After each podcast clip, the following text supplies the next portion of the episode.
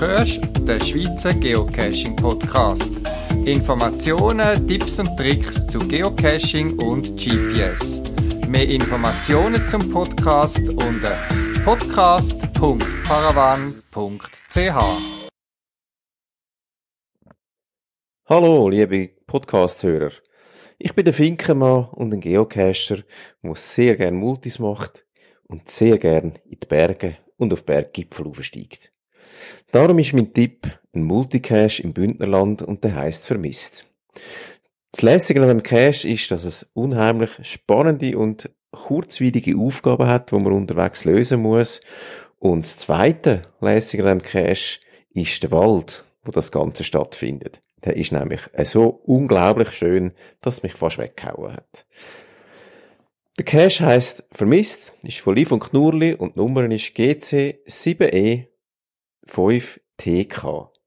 Und wer nach dem noch nicht genug hat, hat ganz in der Nähe noch eine Fortsetzung beziehungsweise einen anderen Multi, wo nicht viel schlechter ist wie vermisst. Ich wünsche viel Spaß.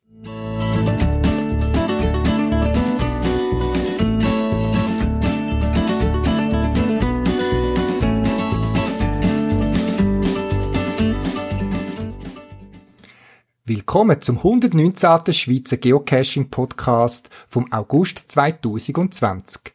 Auch in dem Podcast möchte ich dir Ideen und Anregungen zum Geocachen geben, gerade auch mit Tipps, die ihr, liebe Zuhörer, mir geschickt habt. Viel Spaß beim Zuhören.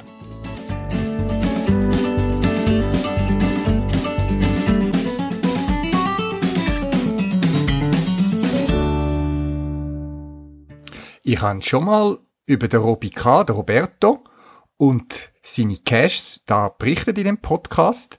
Auch schon über Hutwil, wo es zum Beispiel sein cooler Cache, der Professor Krüsimüsi gibt. In dieser Sendung, in dem Podcast, berichte ich auch wieder über den Robi K., den Roberto, und auch wieder über Hutwil, aber nicht über einen Geocache und doch etwas ähnliches wie einen Geocache. Der Roberto hat sich nämlich einspannen lassen vom Tourismusorganisation und hat dort auf der Idee von Geocaching, ich glaube, so darf es man sagen, einen Trail ausgelegt, wo Touristen können besuchen und auf eine Geocache-ähnliche Art äh, Hutwil erleben. Ich hatte Gelegenheit gehabt, mit ein paar anderen Geocacher den Trail zu absolvieren und präsentiere euch da quasi eine kleine Live-Reportage, in Anführungszeichen, wo ich einfach mitgeschnitten habe, wann wir unterwegs sind. Und ganz zum Anfang sind wir natürlich angekommen, Geocache, man kennt sich und haben natürlich gerade direkt schon angefangen über den Trail und Geocache diskutieren. Und da steigt es schon ein. Wie gesagt, es sind immer noch Ausschnitte. Der ganze Trail geht äh, zweieinhalb bis drei Stunden und ihr hört da immer noch Ausschnitte und natürlich tue ich da nichts verraten. Hört zu und bildet euch ein eigenes Bild zum Unterschied zwischen dem Hutu Trail und einem Geocache. Aber der grosse Unterschied ist der, äh, es ist zwar auf, dem Geocaching entstanden, geocacheplaner.de ist eigentlich die Software, die dahinter steht. Das sind zwei einzelne Module, wo ein Modul ist eben quasi ein Ort ansteuern, also ein Geomodul, wo man mit Koordinaten, mit Punkten, also mit der rote Punkt ist dort, wo, man, wo, wo, wo das Ziel ist und, und, und der schwarze Kreis ist dort, wo man ist. Man sieht, wie sich der bewegt, die Annäherung und so. Das ist ein Modul. Das andere Modul ist ein, ein, äh, ein Fragemodul, was ist wenn, also wo man Antwort muss geben, und dann prüft stimmt oder stimmt nicht, dann gibt es eine andere Reaktion. Und das dritte sind sogenannte Hilfsmodule, wo man, wenn man nicht weit weiss, also kann man QR-Code scannen, dann gibt es einen Tipp, man kann programmieren, wie man will. Ich habe den so einprogrammiert, dass eigentlich alle Posten machbar sind. Mhm. Man muss, wenn man nicht eine Antwort geben kann, man das Hilfsmodul aufrufen und das sagt einem dann die Antwort auf, oder hilft einem auf die Sprünge, damit man weiterkommt, nicht die Katze gekommen ist. Und das Hilfsmodul hat einen kleinen tricky äh, äh, Seiteneffekt. Ich komme nämlich ein E-Mail über, wenn jemand das Hilfsmodul anwählt. Ja, so. Und ich, wir haben, das ist das, ich weiss genau, wer Hilfe geholt hat. Welche Gruppe, ich weiss es genau, kommt zu dem Mail. Das ist sehr, sehr lästig, lustig. Das ist ein spezieller Seiteneffekt, den noch erklären. Und das andere ist, das ist wahrscheinlich eine Weltneuheit, wir können mit Gruppen bis 20 Leuten den Trail machen. Mhm. Und zwar ist das Trail, sagen wir, eine Runde. Es ist natürlich eine Runde, aber es ist eine Runde, eine Uhrzeigerrunde, wo es 12, um 3, um 6, um 9 die Gruppen können einsteigen können. Die Runde an verschiedenen Punkten gleichzeitig. Bewegen sich also quasi hintereinander her, mehr oder weniger. Ja. In, in einem Kreis umeinander und sind am Schluss auch wieder fertig mit dem Ganzen. Das ist super für Team-Events, oder? Genau, das ist auch vom Projekt gefragt, mich, ob ich das wieder ankriege, so etwas zu programmieren. Und es ist jetzt gegangen, es hat sich jetzt, man hat sehr, sehr viel investiert in das, damit du halt nicht blockierst unterwegs und so weiter. Es gibt Posten, wo sonst zu viele Leute auswahl sind. Also, solche Sachen, das ist dann ziemlich aufwendig geworden, aber jetzt hat sich das bewahrheitet. Es ist erst eine Gruppe wirklich äh, neutral durchgegangen und die hat Applaus gehabt. Und was wichtigste ist, ist, es ist ein absoluter Teambildungsevent. Also, wir müssen teammäßig arbeiten. Unbedingt. Also wir stehen jetzt als Eis-Team, oder? Dass wir ein bisschen Plausch haben, oder? Wenn ihr wollt, das ist jetzt dann das, wo ihr wo ihr- ihr könnt wählen wenn ihr es gerne möchtet haben. Es ist Okay. ja so, äh, äh, mehr als drei Leute pro Gruppe finde ich nicht so lustig. Man steht sich eventuell im Weg. Also ich könnte mir jetzt hier vorstellen, zwei Gruppen zu Männer- und eine Frauengruppe können wir machen. Wie ihr wollt, oder? Es ist ja so, ähm, für dich, Ja, also wenn ich das verstanden habe, kann man da quasi halt, äh, wie einen Wettbewerb machen zwischen den Gruppen, die miteinander starten. ja, schau, ich habe das euch gezeigt, ich habe das alles vorbereitet. Ähm, oder geht dann runter und macht dann oben weiter. ist Sie machen die, die gleichen Posten einfach Die machen alle gleichen Posten. Alle genau die gleichen, aber die einen steigen da ein, die anderen steigen da ein, da und da. Gleichzeitig. Oder? Man läuft von da aus an die Posten her und dann macht man das miteinander und am Schluss sollten alle wieder daher kommen. Das ist das. Und dann, kommt, dann, hat, dann hat man da, jeder hat 100 Punkte, 100 Startpunkt Bonus. Dann gibt es, jeden Posten gibt es einen UV, also wir kommen UV-Lampen über, auch unter anderem von Mama der gesponsert. Vielen Dank. Ja, gern geschehen. Ähm, Ja, der Roberto hat das sehr viel erzählt. Natürlich so von Geocacher zu Geocacher gibt's da ein bisschen mehr technische Insights, aber er hat noch nicht viel verraten.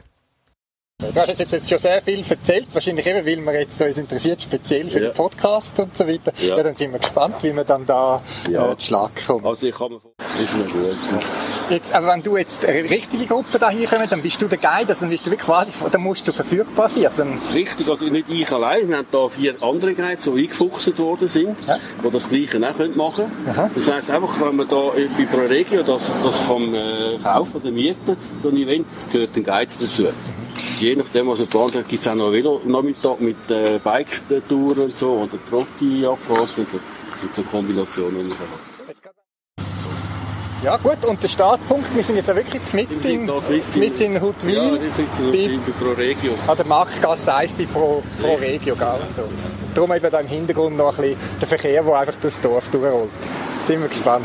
Ja, und dann ist es eigentlich losgegangen. Wir sind in das Gebäude rein von ProRegio, dem Empfangsbereich, wo die Büros sind, zum das Material fassen. Dann, man kommt einiges an Material über für den Trail. Und die Idee ist, dass man es mehr oder weniger selber packt, dass man auch weiß, was man dabei hat und nicht einfach eine fertig gepackte Tasche überkommt.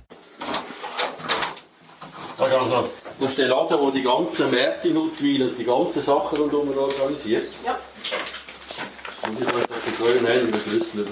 So. schön. so geht's dann. Also. Ja, das ist gut. Wir können sonst da hinten haben wir Platz. Dann hole ich nicht die Sachen.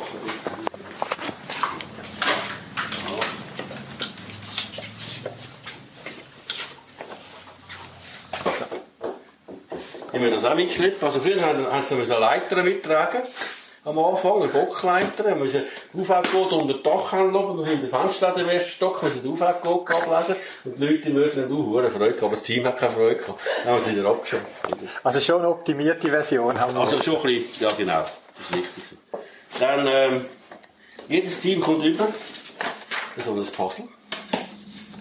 vom Huttwiler Weihnachtsmarkt. Ja. genau, richtig.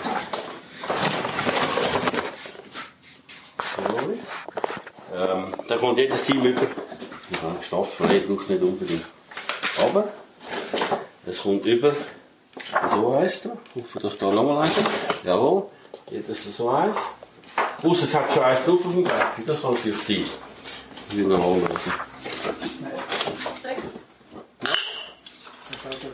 Jedes Team hat zwei Tasten. Zwei Tassen. Ja. Kaffeemaschine zu. Wir sind drei. Es sind einfach zwei pro Team. Natürlich gibt es keinen Kaffee. Es ist Corona und wir können das nicht Gibt teilen. einfach pro Team. Okay, da haben wir. Da gibt es pro Team auch so eine Tasche, wo man das Zeug reinlassen kann. Ja, das gibt es auch noch. Das da? Ja, ja, das gibt's. Das gibt's. Ja, so eine Tasche, genau. Und dann gibt es pro Team. Costa. Das ist es. Costa. Wirklich Und dann gibt es pro Team. Zwei UV-Lampen. Zwei. Pro Team. Eine. Zwei UV-Lampen. Glaube ich. Dann müssen wir auch noch zwei haben. Ja, jetzt müssen wir schnell schauen, wo die noch sind. Ja, da.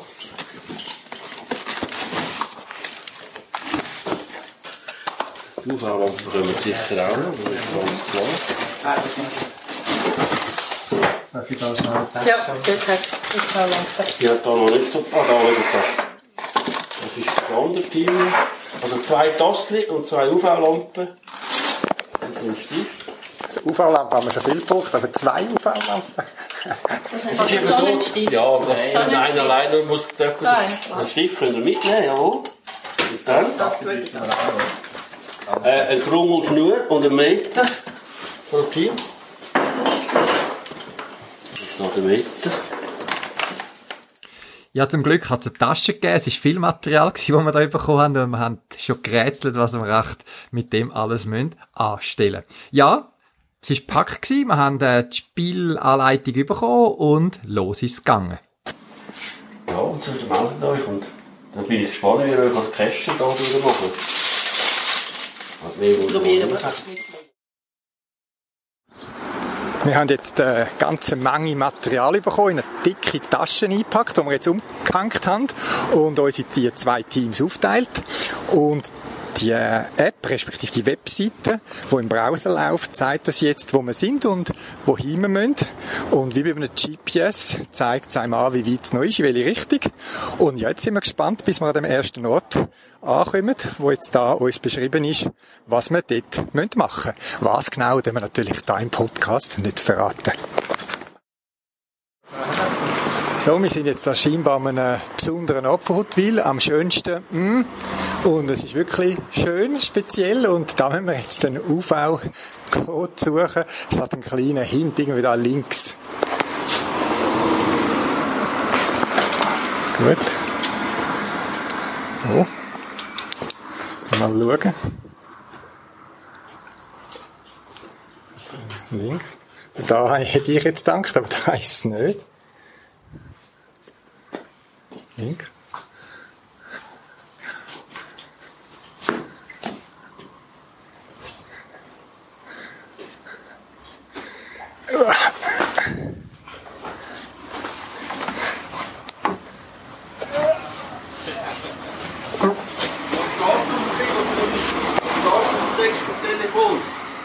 Links vom. Links vom. Was? Links vom. Mehr nicht? Mal, mal, mal, aber ich verrate es nicht, weil ich beim Aufnehmen für den Podcast. Wir nehmen den doch jetzt auch nicht verraten. Wo, Ah, wo ja. Aber- Links vom. Aber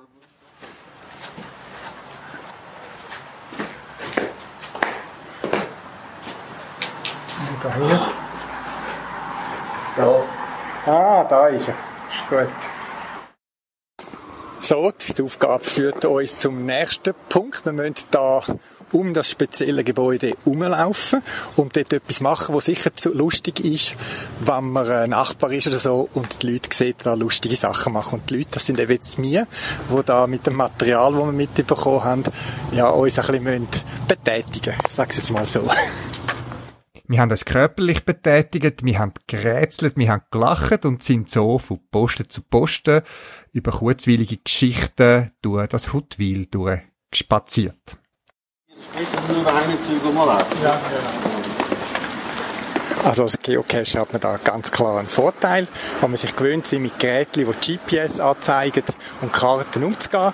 Das kann man auch als Nicht-Geocacher, aber äh, der Rundgang ist gut gemacht. Man hat da noch ausgedruckte Karten dabei, laminiert auf so Holzbrettchen, wo man sich sehr gut auch so kann orientieren kann. Was man aber unbedingt braucht, ist Smartphone mit Internetzugang, eben mit der mit dem Service geocacheplaner.de ist der Trail gemacht und stellt einem am richtigen Ort jeweils Fragen, wo man dann vor Ort muss beantworten, dass man weiterkommt. Und wir sind jetzt schon wieder auf dem Weg durch das schöne Städtchen Huttwil bei prachtigem Wetter und der Trail führt uns an Details, wo man vielleicht eben nicht wird beachten, wenn man einfach da wäre und durch Städtchen wird laufen.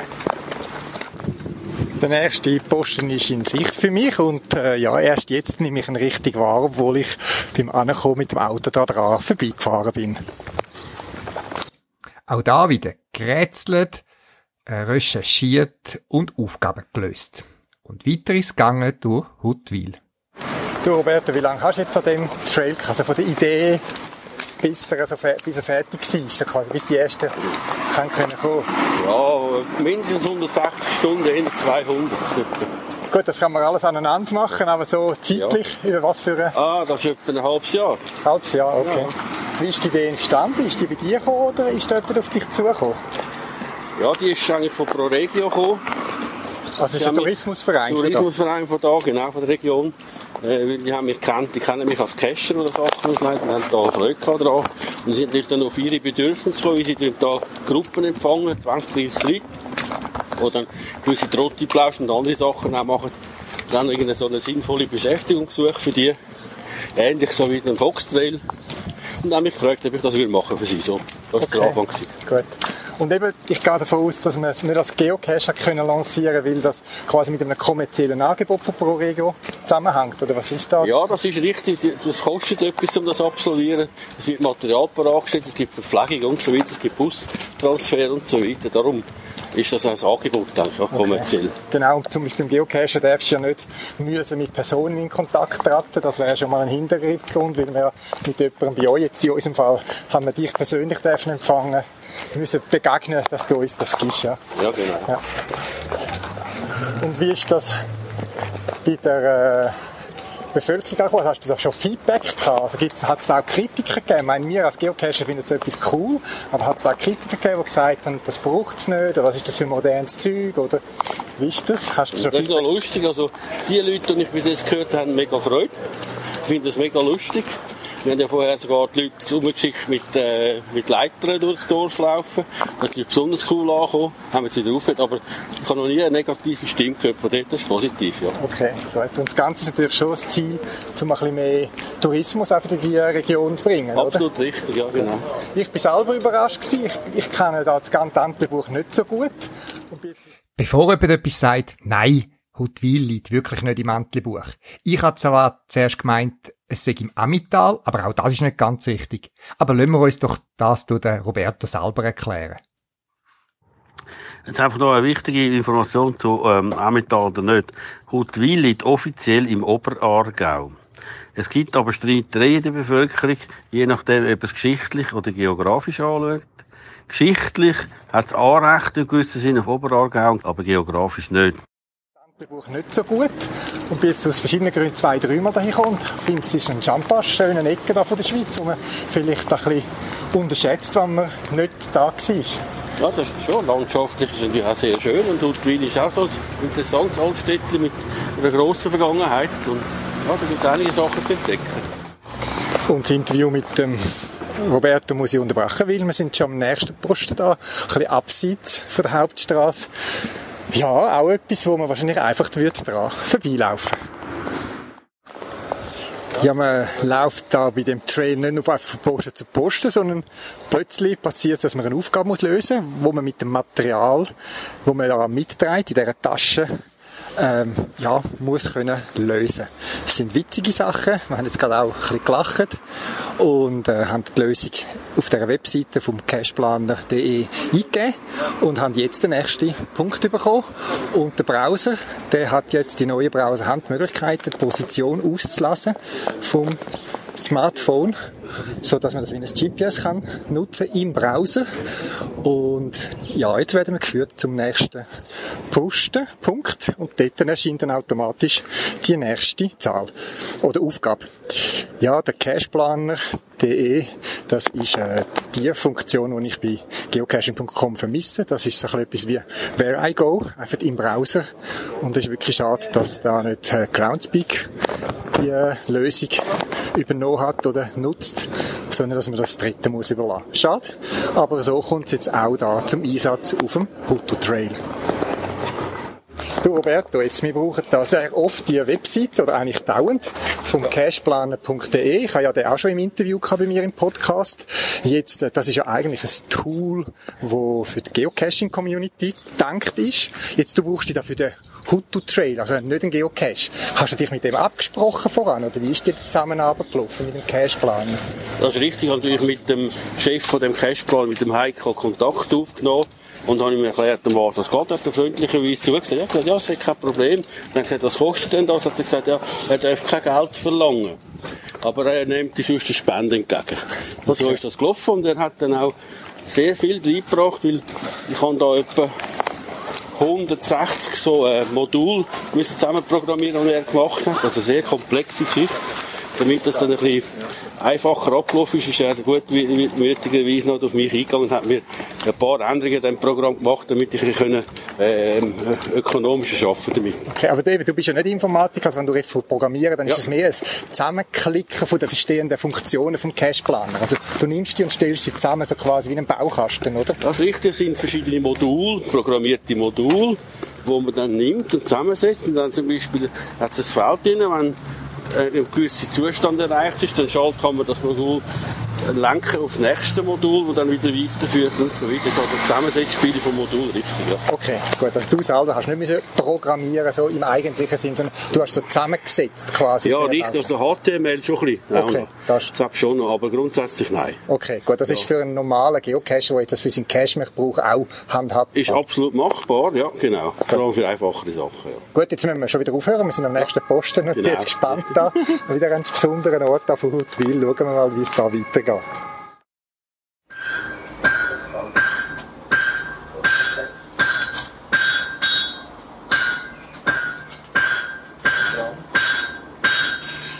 Der Zufall will es, dass wir jetzt da gerade in einer äh, historischen Werkstatt, einer ehemaligen Waffenschmiede, vorbeigekommen sind und da unsere Aufgabe abgelöst haben. Und dann ist jemand rausgekommen, wir haben da erzählt, was wir da machen und wir sind jetzt spontan eingeladen worden, da etwas zu besichtigen. Gar nicht der Mittelaltermarkt, sondern wirklich so ein Reenactment, hat man dann betrieben, wo, wo sie sich so authentisch wie möglich probieren zu kleiden, wie dann zumal. Und dann brauchen sie natürlich nachher genau aus dieser Zeit, aus dem 1640 bis 1660, brauchen sie dann die Waffen und hat man die gefunden und ausstaffiert und dann haben sie genau alles original. Also sind, nicht, das sind jetzt nicht äh, Fantasiewaffen. Oder ein Teil ist Fantasiewaffe und ein Teil ist nachher auch da. Also quasi so dahinter, das, ja. ist, das sind so... Das sind Replikas, das sind genau. Das ist Replikas, von, den, ja. von den Grabfunden, die wir noch schon mit dem Museum zusammen geschafft haben, wo dann wirklich einer vom Museum da steht und analysiert und sagt, ah, jetzt ist der und der Stall drin und so ist Klingen aufgebaut oder äh, so, eben, genau das Holz hat man gefunden oder der Rest. Das, zum also so- wirklich eine riesige Zum Bandbreite. so eine Vorstellung bekommen, wie, wie, wie lange arbeiten die so einem Schwert? So einem 10 bis 100 Stunden. So. okay, also eben, das Also, ist der Tagesbüte. Also das Ja, ist, ja, ja, ja. Eben, das ist nicht so im, im Serietakt. Nein, nein, nein. Und, raus. und eben 10 Stunden, das ist so ganz simpel. Okay, ja. Ganz einfach. Ah ja. Das ist eigentlich ein Replikat, das man ins Museum könnte stellen wo nichts dran geschweißt ist und wirklich original Materialdicke und alles Nicht beweglich. Nein, nein, nichts. Oder Helm ist es. Also einem kreiert. Stück. Genau. Okay. Wie, wie, wie die schwarzen Teile, wie entstehen die? Ähm, das, das ist nachher die, die Schmiedeoberfläche, wo man jetzt so hier sieht. Ja. So, und ist nachher einfach geschwätzt. Also mit schwarzer Farbe. Ah, eben, das ist schon geschwert. Das, das ist schon Ja. noch ein bisschen zum Hören. Ist einfach, und das andere ist einfach poliert, dass es glanzig wird. Ja, genau. Das ist es ja. Okay. Jetzt hat er mit der, der zu Bern rumlaufen und gehen. Im Tram oder irgendwie. Ja, hat wenigstens die Oder Maske so. schon gerade schon an, oder? Ja, ja. Ja, Siebte Luft. das ist jetzt spannend. Ja. Ja, da wäre jetzt, nicht normalerweise nicht zum Posten. Der hier. Genau, ja, das ist also herzlichen Dank für die spontane Führung. Ja, wie ihr gehört habt, wir sind da bei der Waffenschmiede gewesen. Das ist äh, scheinbar ein Unternehmen, das es schon, weiss nicht, sehr, sehr, sehr, sehr lang gibt. Und wir sind da davor gestanden und dann hat jemand die Türen aufgemacht, nicht grüßig gesagt. Der Roberto, der uns zwar immer wieder mal ein bisschen begleitet und uns begegnet ist, gerade bei uns gewesen, hat da mit dem geredet. Und der hat gesagt, ja, wenn ihr schnell schauen und wir haben da rein. Und im oberen Stock, also im unteren Stock ist die eigentliche Schmiede, wie man sich eine Schmiede vorstellt. So dunkel, ein verrußt und so weiter, wo verschiedene Gegenstände in Arbeit sind. Und im oberen Stock ist eine Sammlung, eine Ausstellung von verschiedensten historischen Waffen.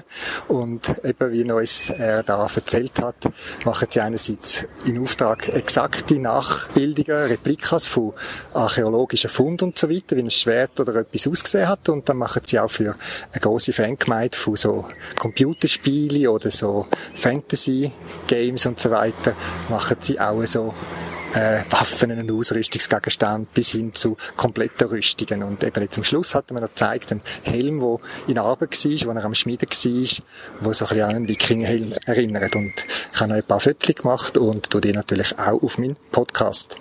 Ja, jetzt willkommen in Abwechslung auf dem nicht langweiligen äh, Hutu Trail haben wir jetzt noch eine Zwischenpause gemacht in dieser Waffenschmiede. Und sind jetzt dran, meine Kollegen sind jetzt da schon an der nächsten Aufgabe, wo sie da müssen rätseln vor der Schmiede. Ja, nach dem letzten Posten haben wir noch eine kreative Einlage da müssen bieten. Das gehört auch dazu. Das ist jetzt noch ganz lustig gewesen. Das ist der letzte Posten gewesen. Das heißt, jetzt gehen wir wieder zurück zum Startpunkt und sind jetzt sehr gespannt, wie sich das andere Team geschlagen hat, weil es geht ja um Punkte schlussendlich und man kann vergleichen und bin jetzt sehr gespannt, wie die anderen abgeschnitten haben und wie die sich da durch die Tour da durchbewegt haben. Kurz nach uns ist auch das zweite Team am Ziel eingetroffen. Und nachdem wir das Material wieder abgegeben haben, haben wir uns in ein nächstes Restaurant zurückgezogen und haben uns dort etwas Kühles bestellt zum Trinken und Essen. Und gerade ist, wie so bei Untergeocachen, der Austausch losgegangen. Und die haben noch nie getroffen. Es waren zwei Teams. Ja. Wenn vier sind, dann passiert es. Ja, klar. Dann passiert Aber anders als zum Beispiel beim Fox Trail siehst du nichts, also du siehst nichts, du musst die Augen offen haben, selber merken, um was geht es in diesem Ort. Ja. Und da siehst du jetzt wirklich ganz viele Geschichten vom Ort, spannende Gebäude. Ah, ah ja genau, alte Mühle, alte Mühle, ja. schau mal da und so. Ja. Bis ins Detail, mega. Ja, aber die lassen da auch rein. Das ist lustig, weißt du? Ja. Du kannst nicht in den Keller ran. Genau.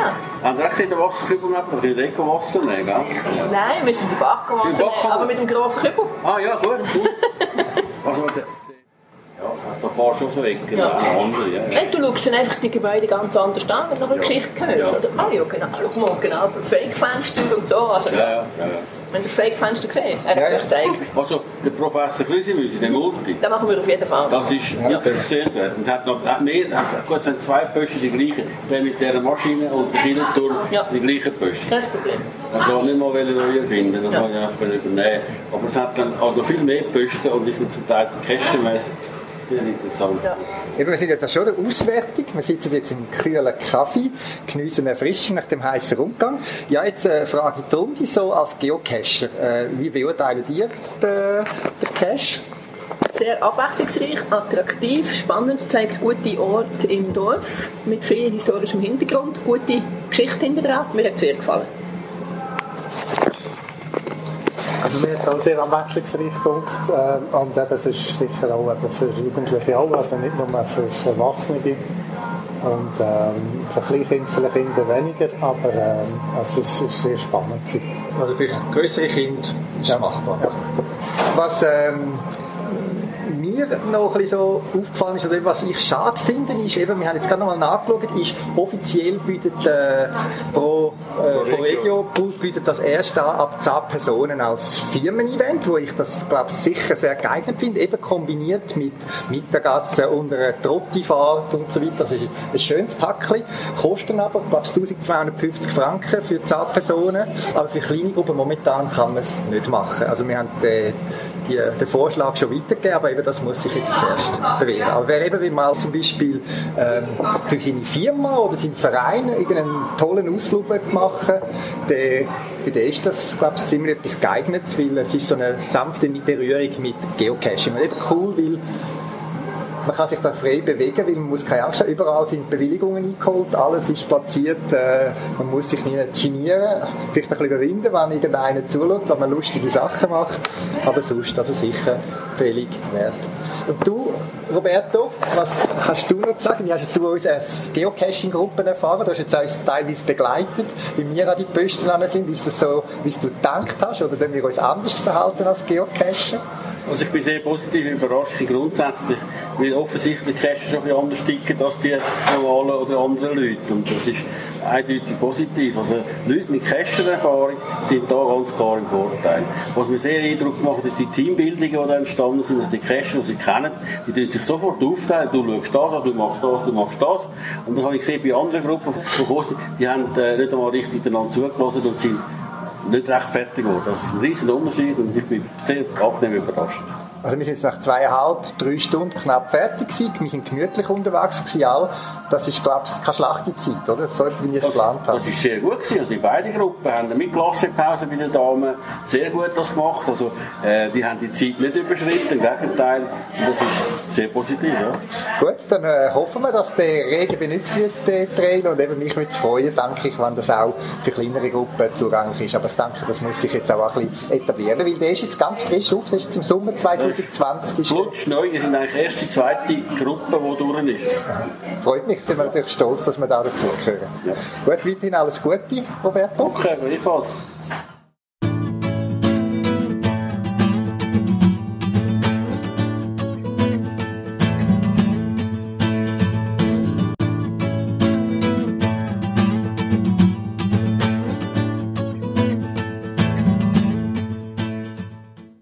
Hallo zusammen. Gern empfehle ich euch die einfache Tradifikenlochhöhle GC8B0K9 vom Owner Rohrer HJ. Das ist sogar, in Anführungszeichen, nur ein Petling. Was der Cache aber ausmacht, ist das Gesamterlebnis in der Natur. Von der Melchsefrut oder der Alp aus wandert man am Murmeltier und der Bartgeier Beobachtungsstation vorbei über Karstfelden zum Wickengrad. Ganz in der Nähe ist der Einstieg zur Höhle. Die kann man auf den 50 Meter bis zum Cache ohne Spezialhilfsmittel und auch mit Kind begehen. Eine anständige Taschenlampe ist allerdings ein Vorteil. Den Rückweg kann man wie als hübsche Fohlenseele machen. Unsere Familie ist nach dem Gesamterlebnis in der Natur happy gewesen. Ich bin der Harox.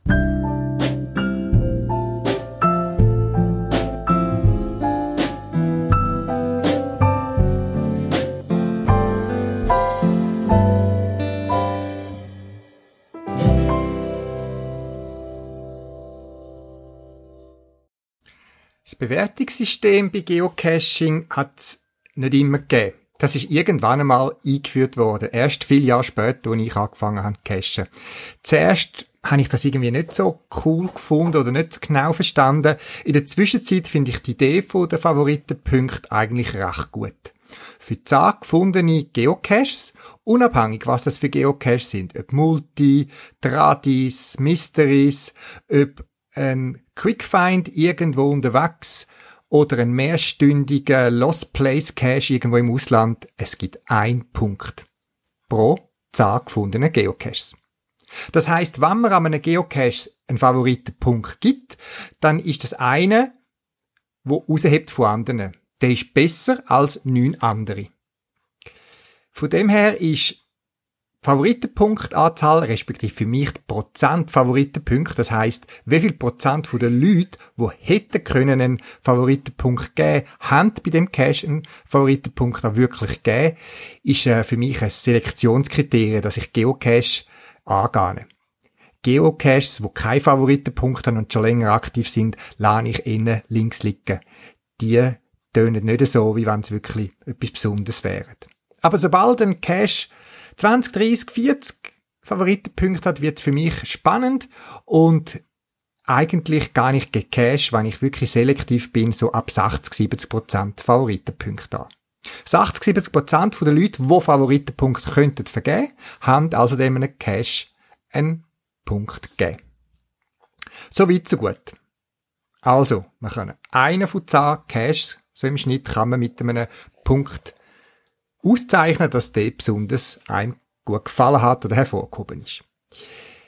Mit den Lab-Caches, die ich ja eh so ein bisschen nicht so cool finde, aus verschiedenen Gründen, ist da nochmal etwas reingekommen, was mich jetzt echt ein bisschen stört. Und zwar die sogenannten Lab-Caches, die in einer eigenen äh, Applikation laufen, wo nicht über die normale Geocaching-Map findbar sind und so weiter. Die geben auch Favoritenpunkte. Mit dem könnte ich ja noch leben.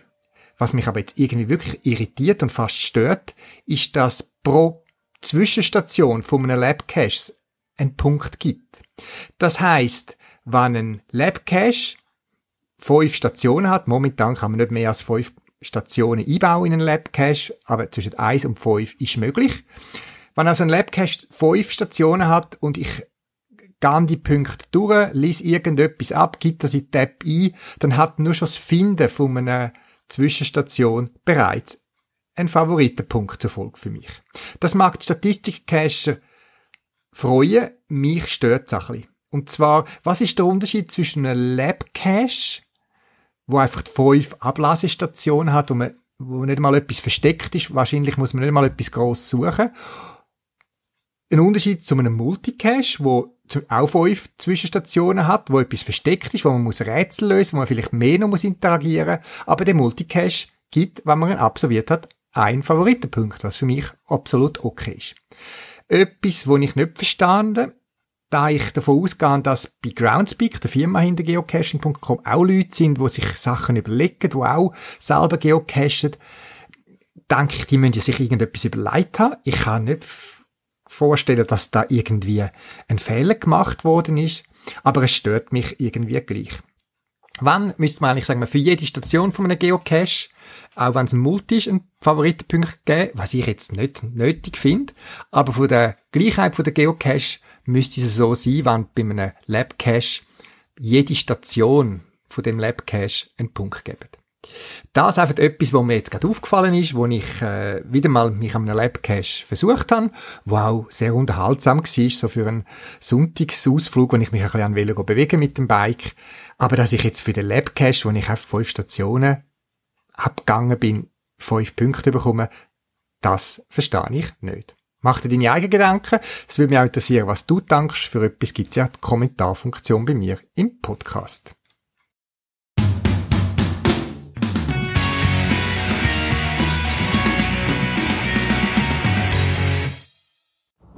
Hallo zusammen, ich bin Rivi Seline und ich finde die Idee von diesen Cash-Empfehlungen total cool. Auch ich habe schon viele coole Cash machen können in Deutschland, Österreich, aber auch in der Schweiz. Und diesen einen speziellen herauszupicken ist total schwer, aber tatsächlich ist mir einer sofort in den Sinn gesprungen. Und zwar ist das der GC 80 324, die Entscheidung.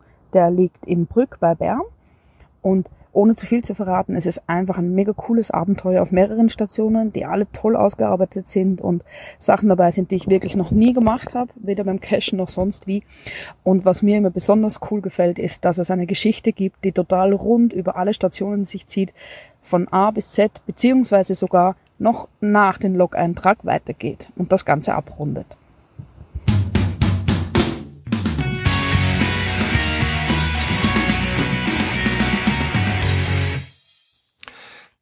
Garmin hat ein neues GPS angekündigt. Ein Outdoor-GPS und zwar das Montana 700. Es ist das Nachfolgemodell vom eigentlich sehr geschätzten Montana, wo man schon kennt, die verschiedenen Versionen und wo viel Geocacher schätzen, nicht zuletzt, weil es ein grosses Display hat. Und das ist halt schon angenehm, wenn man viel Karteninformationen drauf hat. Ich selber habe auch noch ein älteres, ein Montana, jetzt muss ich gerade selber schauen. Ich habe noch ein Montana 650, wo ich auch noch brauche und eben nicht zuletzt drum auf dem Velo, wie es eben einen grossen Display hat. Das Montana positioniert sich wahrscheinlich auch von, Jeep, von der Garmin-Seite her so zwischen einem Handgerät Outdoor, wo man geht wandern, go, go, ähm, go spazieren, go geocachen und so weiter, und einem GPS fürs Auto, fürs Velo und den TÜV. Eben wegen dem grossen Display. Ähm, das Montana, und das habe ich eigentlich immer geschätzt, hat eins von der robustesten Haltesysteme. Es ist nicht der gleiche Velohalter zum Beispiel wie die anderen Geräte, wie das äh, das Oregon oder das E-Trax und so weiter, wo alles gleiche so Schienensystem hat, man es einfach drauf schiebt. Da bei der Montana hat es eine deutlich robustere Haltung, wo wirklich einschnappt und wo, wenn es verriegelt ist, kann das nicht rausgehen. Darum habe ich es auch gern auf dem Velo. Das Montana hat auch ähm, mehr Funktionen als zum Beispiel das Oregon oder das GPS-Map. Es hat nämlich Sprachausgabe, nicht direkt im Gerät allein, aber wenn man zum Beispiel einen externen Lautsprecher anschließt, das hat so spezielle Kontakte, die rausgeführt sind, äh, oder einen Bluetooth-Kopfhörer, wo jetzt auch möglich ist, dann kann man Sprachausgabe nutzen, was natürlich gerade den Einsatz in einem Auto oder so weiter sehr attraktiv macht oder auf dem TÜV. Darum ist es ein gutes Kombigerät, Auto, draussen sein und so weiter. Man kann halt Cash draufladen, man kann rausgehen, äh, wieder ins Auto weiterfahren und so weiter. Eben das neue Montana, wirklich Nochmal ein deutlich grösserer Bildschirm, 6,5 auf 10 cm groß. Ähm, wirklich ein grosses Display. Das Gerät ist aber auch ein bisschen breiter. Man kann es noch in die Hand nehmen. Es ist noch ein Handgerät, aber es ist wirklich gross. Ähm, und wie es eben auch breiter ist, passt es nicht mehr an die, die Halterungen vom Montana 600 zum Beispiel. Es gibt einen neuen Halter, der auch wieder etwa 35 Franken wird kosten fürs Velo, wo man es gut kann wieder montieren. Ja, spannend. Es ist angekündigt für äh, drittes Quartal 2020. Paravan hat schon die ersten Geräte bestellt, dass ich dann auch gerade kann liefern. Die Erfahrung zeigt, dass es Leute gibt, die die Geräte sehr gerne haben und schnell möchten geliefert haben. Darum habe ich äh, für meinen Job paravan.ch bereits die ersten Geräte bei der Garmin vorbestellt. Ähm, was ich beim bisherigen Montana schätze, ist, dass es mit einem Akku betrieben wird, wo recht lang hebt und man aber trotzdem noch an AA ähm, Batterien äh, rein tun, also so vier, so die normalen Walkman-Batterien, wie man früher gesagt hat, oder in anderen GPS eingesetzt werden, kann man rein tun und das Gerät auch so betreiben. Das hat das neue Montana 700 nicht mehr. Es hat einen äh, Akku, wo man sehr gut kann austauschen. Also es hat nicht einen Deckel und dann einen separaten Akku, sondern wenn man quasi den, den, Deckel wegnimmt, ist das gerade ein Teil vom Akku. Man nimmt das ganze Element aus und kann dort tauschen. Das Gerät soll 16 Stunden laufen, Grössenordnung mit einer vollen Akkuladung, das ist sehr viel. Es gibt nur einen Expeditionsmodus, der noch weniger braucht. Ähm, das ist ja das, wo mich überzeugt bei der Garmin Outdoor-Handgerät GPS, die lange Batterielebenszeit und die Robustheit. Und bei Montana sagt Garmin auch, es ist nach militärischen Normen und Anforderungen geprüft, also die Robustheit ist da sicher äh, gegeben bei diesen Montana-Geräten. Natürlich auch bei den anderen GPS-Map und äh, Oregon und so weiter auch. Sie hat mich nie enttäuscht, die Qualität von der Hardware von der GPS. Ähm, das Gerät wird es eigentlich in drei Varianten geben, und zwar das normale Montana 700, ähm, ja, das Montana 700 kostet etwa 659 Franken, Listenpreis, ähm, hat Garmin gesagt. Dann gibt's ähm, das Garmin 700i mit der sogenannten InReach-Funktion, dazu komme ich noch. Und das Garmin, glaube das heißt dann 750i, InReach und Kamera. Also ohne InReach gibt's kein Montana mit Kamera, wobei eben Kamera ist etwas, was man ja heute am Handy sowieso dabei hat. Ähm, das finde ich jetzt nicht so tragisch. Was es aber hat, ist eine LED, so als kleine Taschenlampenfunktion, die ich schon zwei, dreimal sehr zufrieden bin oder nützlich, dass ich das im GPS eingebaut habe. Ja, das InReach-System, das gehört jetzt in ein paar Jahren auch zu der Garmin. Was ist das? Das ist ein Kommunikationssystem, wo über Satelliten läuft. Und zwar kann man über das InReach von jeder Position an der Welt Meldungen über einen Satellit absetzen. Nicht telefonieren, sondern kurze Nachrichten, so SMS-mäßig absetzen. Man hat auch eine Notruffunktion über das InReach-System, über die Satelliten, wo ein im schlimmsten Fall von überall an der Erde kann man Hilfe anfordern. Äh, wenn man das InReach abschließt, das besteht eben aus dem Gerät, wo InReach fähig muss sein und man muss dann quasi so wie ein Abo lösen, wie bei einem Handy-Abo, um das System nutzen. Äh, es ist nicht so teuer wie ein Handy-Abo, aber es kostet je nach Nutzung doch ein paar Franken im Monat. Und dort unterschreibt man oder tut man akzeptieren, dass wenn man den Notruf würde auslösen, das ist natürlich nicht so einfach möglich, man muss da einen Knopf drücken und nochmal bestätigen und so weiter, dann tut die Zentrale, wo das System empfängt, ein Hilfe an jedem Ort auf der Welt organisieren, wie das auch immer, und man muss dann auch Kosten tragen. Ähm, ja, ein spannendes System für alle Leute, die äh, an abgelegenen Orten unterwegs sind. Sagt das in der Wüste, in der Arktis, äh, kann auch sein bei uns in der Schweiz irgendwie abgelegenen Orten, äh, so dass man sicher ist, dass man von überall aus kann Hilfe äh, abrufen oder eben auch seinen Liebsten die kurze Nachricht zukommen lassen, dass es einem gut geht. Ich selber habe meinem Sohn mal auf den Geburtstag so ein innerlichsfähiges Gerät geschenkt. Dazu mal hat es noch nicht so kombiniert direkt mit ähm, einem GPS. Doch, ich habe ihm ein, ein, ein GPS gekauft, dazu mal mit Inreach drin. Und er ist dort auf Grönland mit seiner äh, Freundin wandern und zwar wirklich an einem abgelegenen Ort. Er äh, hat sich mit dem Schiff irgendwo absetzen lassen und ist dann äh, zehn Tage quer durch eine Gegend gelaufen, wo es einfach nichts hatte, nix. Und am Ende hat es ein kleines Dörfli mit 30, 40 Fischern, wo er dann irgendwie mit einem Boot einmal in der Woche irgendwie wieder, wieder hat können zurückkommen. Und dann, man bleibt auch immer Vater, auch wenn die Kinder wachsen sind und man lässt sie ja gern gehen. Aber äh, ich habe mich gleich irgendwie sicher fühlen und so habe ich ihm natürlich nicht zuletzt aus Eigeninteresse ein so ein Gerät geschenkt. Er hat das GPS dran dabei gehabt und das InReach und wir haben dann abgemacht, dass wir alle zwei, drei Tage so eine Nachricht soll zukommen lassen. Das System funktioniert dann so, man kann äh, in seinem Account quasi kann man definieren, woher die, wohin die Nachrichten geschickt werden, wo das der Satellit empfängt und äh, man kann zum Beispiel E-Mail-Adresse definieren. Wenn ich auf den Knopf A drücke, dann soll die Nachricht dort hingehen. Wenn ich den Knopf B drücke, soll die Nachricht dort hingehen und so weiter. Und so habe ich alle paar Tage von ihm eine vorgefertigte Meldung bekommen, sind gut angekommen, alles in Ordnung. Äh, und das Gute, und das habe ich auch cool gefunden, ist, im E-Mail ist neben dieser Nachricht noch seine genaue Position gewesen, weil das GPS hat dann mit dieser Nachricht auch die Position jeweils mitgeschickt und dann hat man immer einen Link gehabt in dieser E-Mail, wo die Nachricht abgeschickt worden ist und hat dort drauf können draufklicken und dann habe ich immer gesehen, auf äh, Satellitenfotos, also nix Google Street View, weil das gibt ja kein Street View, wo er durch ist, aber auf Satellitenfotos und Karten, wo sie gerade am durchlaufen sind. Da habe ich können, ich bin dort gerade länger im Spital gewesen, habe ich ein bisschen können, wenn ich so emotional an dieser Reise teilhaben. Wir haben dann auch dort abgemacht, ist, wenn er äh, auf dem anderen Knopf hat er quasi eine halb Notfallnachricht vorbereitet, quasi wenn ihm etwas wäre, aber er hat es nicht gerade wollen, den, den Hauptnot Rufknopf drücken. Also wenn er zum Beispiel irgendwo beigebrochen wäre, irgendwie abgeschrieben, dann wäre zwar noch lebendig, wäre aber nicht mehr weitergekommen. Da haben wir eben auch abgemacht, was würde ich machen, was soll ich machen, wenn, wenn ich diese Nachricht würde bekommen. Weil eben, es müssen ja nicht immer gerade die tragischen Unfall sein, sondern es kann ja einfach sein, man, man, man erkrankt, man kann sich vielleicht zu irgendeinem Unterschlupf, zu einem Biwak schleppen und kann dann aber nicht mehr weiter und äh, für den Fall haben wir das vorgesehen. Wir haben es nicht gebraucht, ist alles gut gegangen und mein Sohn ist mit vielen Erlebnissen zurückgekommen und ich habe wenigstens können vom Spitalbett aus dazu mal die äh, 10, 15-tägige Wanderung da quer durch äh, Westgrönland mitverfolgen.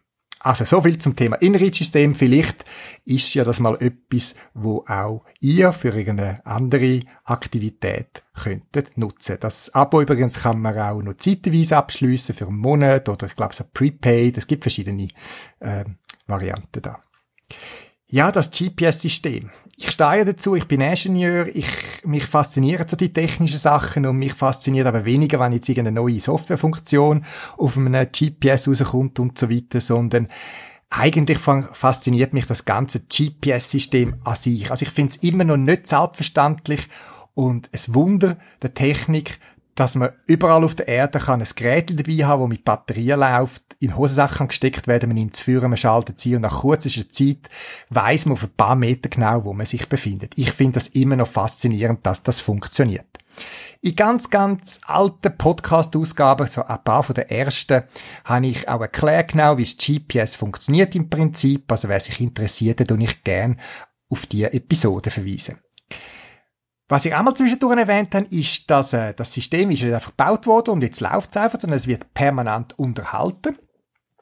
Und zwar werden unter anderem auch laufend Korrekturdaten ins GPS-System eingespiesen. Das heißt, über die Satelliten kommen die Daten äh, auf euer GPS, zum allfällige Fehler in Anführungszeichen, die aktuell herrschen, zu korrigieren.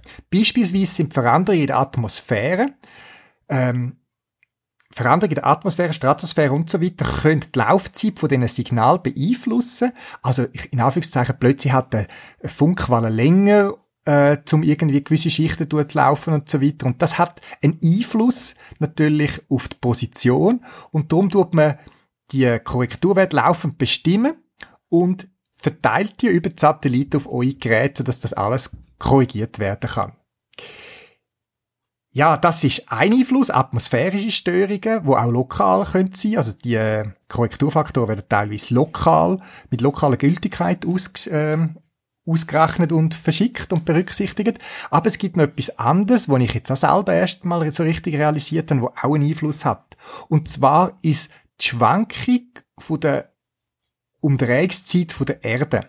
Und zwar wissen wir ja, wenn wir fragen, wie lange hat die Erde zum sich einmal drehen, dann wissen wir 24 Stunden, ist doch klar. Von Sonnenaufgang bis Sonnenaufgang sind es 24 Stunden.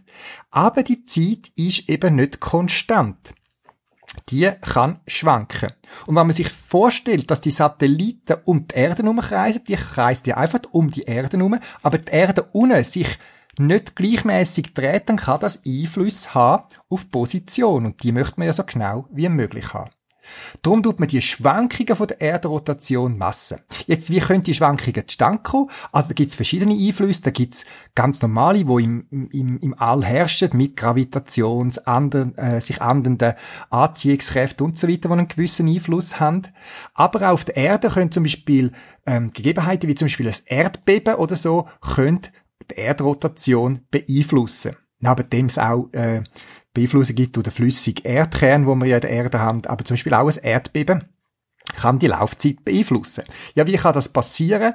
Man kann das vielleicht sich einfach vorstellen, wir alle kennen die Eiskunstläufer oder Eiskunsttänzerinnen, Tänzer, wo da Pirouetten machen und dann, wenn man äh, Arme rausstreckt, dann dreht sie sich mit einer gewissen Geschwindigkeit und vielleicht haben Sie das schon gesehen, wenn sie die Arme einziehen, dann fangen sie sich auch plötzlich schneller drehen, schneller drehen, schneller drehen und dann strecken sie die Hand wieder raus und es dreht sich wieder langsamer. So ein Massenträgheitseffekt, vielleicht mögt ihr euch noch ganz schwach irgendwo an Physik in der Schule oder wo auch immer erinnern. Und wenn jetzt zum Beispiel das Erdbeben ist und Erdmasse sich in Bewegung setzt, dann kann das Sättig-Effekt in dieser Art geben. Das ist natürlich viel komplizierter und das mit der Eiskunstläuferin ist nur ein Bild gewesen, um euch das vorzustellen, wie sich ein Körper, wo dreht, kann die Geschwindigkeit ändern, ohne dass von außen direkt etwas auf den einwirkt. Bisher hat man die, Erdschwank, die, Schwankungen von der Erdrotation mit Radioteleskop gemessen. Weil die Schwankungen, könnt ihr euch vorstellen, das sind nicht so riesen äh, Zeiten, wo man einfach den Stoppuhr schnell kann nehmen und sagen, oh, jetzt geht's länger, jetzt geht's weniger lang, sondern es sind sehr komplizierte Massungen, wo eben mit Radioteleskop gemacht worden sind. Ein Netz von Radioteleskop weltweit, wo irgendwelche Fixsterne, Radio, ähm, Pulsar und so weiter weit außen im Weltall, wo für uns fix sind, abheilen und dann zum Beispiel schauen, wie lang geht's, bis ich den unter dem gleichen Winkel wieder sehe. Jetzt, das sind nicht so ganz einfache Berechnungen, wo man einfach in einen Taschenrechner kann eingeben kann und dann plumpst die Zahl hinaus, sondern da müssen die Masswerte zusammengetragen werden und die Auswertung geht länger, sodass das manchmal Stunden, Tage kann gehen, bis man Schwankungen ermittelt hat und die auch wieder kann in das GPS-System einspeisen. Ja, jetzt hat der Nuni in Deutschland hat eine Arbeit publiziert, wo sie die Erdrotation mit einem Messgerät direkt können messen, dass quasi sofort jederzeit man so Schwankungsabweichungen kann messen, äh, erfassen, messen, quantifizieren und nicht mehr auf die lange Messprozedur über das Radioteleskop angewiesen ist. Wie machen die das? Die machen das auch vereinfacht mit Laufzeitänderungen von Lichtimpuls sogenannte optische Kreiselsystem. Die kennt man schon aus der, zum Beispiel der Flugzeug gibt's die, schon seit Jahrzehnten, aber das Flugzeug dreht sich wesentlich schneller als die Erde und darum hat das System, wo die Deutschen jetzt da realisiert haben, äh, tausend oder ich glaube millionenfache größere Auflösung und Genauigkeit als bekannte System. Ja, wie funktioniert das? Auch das ist ist im Detail sehr kompliziert, aber vereinfacht kann man sagen, man misst Laufzeitänderung von Lichtimpuls. Ihr könnt euch das wieder so vorstellen, ihr spielt mit einem Kollegen oder einer Kollegin Tennis und wenn ihr beide fix sind und ihr, ihr, ihr euch immer gleich fest, ihr euch die Böllen zuschiessen und wieder zurück, dann hat er immer gleich lang, eben, wenn er gleich fest und so weiter, natürlich angenommen. Wenn jetzt aber plötzlich der eine von beiden anfängt weglaufen, dann können die wohl weiterhin Tennis spielen, der Böller geht hin und her, aber er braucht länger, äh, als voran. Oder wenn er, nö, wenn er zu euch auf euch zuläuft, dann braucht der Böller plötzlich weniger lang, bis er bei ihm ankommt oder wenn er wieder zurückgespielt wird. So Laufzeitunterschied, die sind extrem schwierig zu messen und das macht man äh, eben mit so optischen Kreiselsystem. Details könnt ihr im Artikel lesen, wer es interessiert, wo ich natürlich auf meiner Podcast-Webseite verlinkt habe. Sehr spannend für die, was interessiert, aber zum Glück mit mir Geocacher uns nicht darüber Gedanken machen. Das GPS-System funktioniert, man kann das Gerät einschalten und wir wissen gerade, wo und wie weit es ist zum nächsten Cache.